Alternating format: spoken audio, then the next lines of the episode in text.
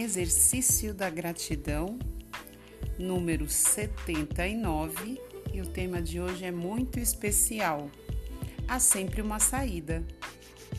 Certa vez, um homem foi acusado de um crime que não cometeu, e ele sabia que tudo seria feito para condená-lo. O juiz simulou um julgamento justo, fazendo, ao final, uma proposta ao acusado Vou escrever em um pedaço de papel a palavra inocente e em outro a palavra culpado. Você sorteia um dos papéis e aquele que pegar será o seu veredito.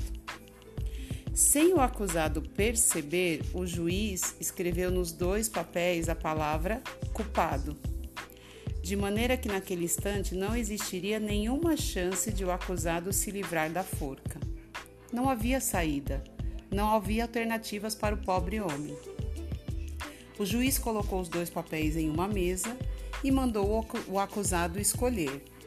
O homem pensou alguns segundos e, pressentindo a armadilha, pegou um dos papéis e rapidamente colocou-o na boca e o engoliu. Mas o que você fez, homem? E agora? disse o juiz. Como vamos saber qual foi o seu veredito? É muito fácil, respondeu o acusado. Basta olhar o papel que sobrou e saberemos que aquele engolido, o seu contrário. Imediatamente o homem foi libertado. O que aprendemos com essa história é que, por mais difícil que seja uma situação, há sempre uma saída. No entanto, se você está enxergando os problemas grandes demais, pode ser que esteja se sentindo pequeno. Respire fundo, erga os ombros e diga: Eu sou maior do que os meus problemas.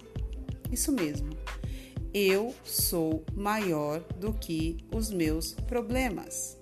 Depois agradeça porque a vida está apresentando a você uma oportunidade de crescimento. Muito bacana, né? Não esqueça de repetir: a gratidão transforma e agora registre os três motivos pelos quais se sente grato. Muito obrigado a todos, gratidão.